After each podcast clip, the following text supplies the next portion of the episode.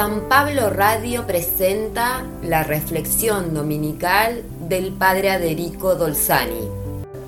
Hoy Jesús nos transmite su enseñanza sobre los últimos tiempos con una parábola del juicio final a toda la humanidad.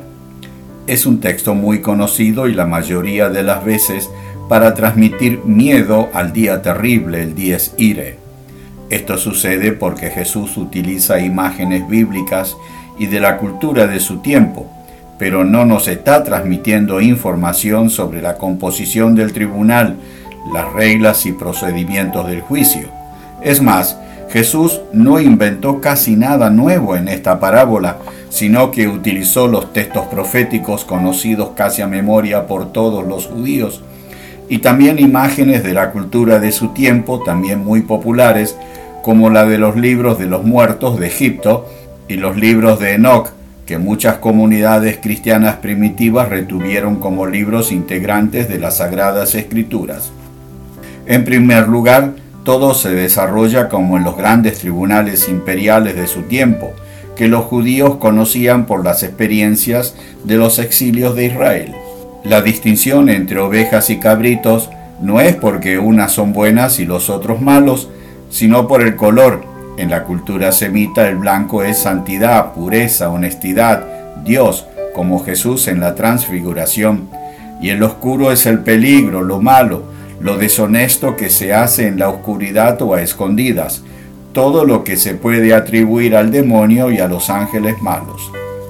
Jesús se presenta a sí mismo como juez de toda la humanidad y no sólo de los bautizados, y a los que están a su derecha con vestiduras blancas, como oveja les dice, vengan benditos de mi Padre y reciban la herencia.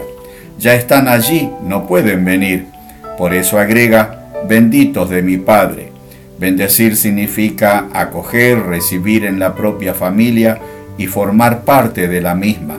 Como maldecir significa todo lo contrario, expulsar, rechazar de la propia familia y del propio corazón. Entonces el rey, Jesús no dice juez, dice a los que están a su derecha, vengan porque tuve hambre y me dieron de comer. Jesús no inventa estas obras de misericordia, sino que cita Isaías capítulo 58. Oráculo del Señor, este es el ayuno que yo amo, soltar las cadenas injustas, desatar los lazos del yugo, dejar en libertad a los oprimidos, romper todos los yugos, compartir el pan con el hambriento, albergar a los pobres sin techo, cubrir al que veas desnudo. Y Jesús añade una nueva, preso y me vinieron a ver, porque hay presos inocentes, pero la mayoría son culpables, pero quien obra como Dios manda no hace estas distinciones, y cuanto más culpable es la persona, más y mejor debe ser visitado para que pueda volver a Dios.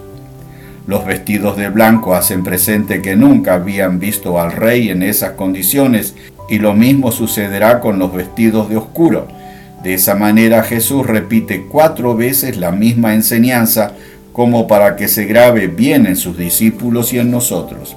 Jesús no está dando información de un tribunal universal con los miles de millones de personas presentes, sino que al final de su vida enseña a sus discípulos a tomarse muy en serio la vida, como de hecho hicieron los primeros cristianos y las comunidades primitivas, tanto que los autores paganos decían que entre los cristianos ninguno pasaba hambre, o San Lorenzo, el diácono mártir de la caridad, que hablaba del tesoro de la iglesia, que eran los pobres, y el emperador, creyendo que administraba él el tesoro de la iglesia, lo martirizó esperando adueñarse de una gran cantidad de oro.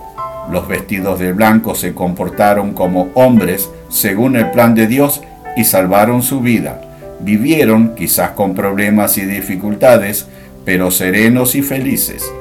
Los vestidos de negro u oscuro no se comportaron como hombres, sino que descendieron a niveles de conductas infrahumanas, como podemos ver en ciertos aspectos de nuestra realidad social de hoy.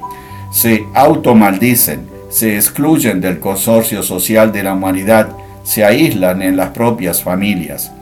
El juicio se está desarrollando hoy y el Rey está con nosotros, frente a nosotros o al lado nuestro, en cada hermano necesitado que nos rodea. Que Dios te bendiga en el día del Señor.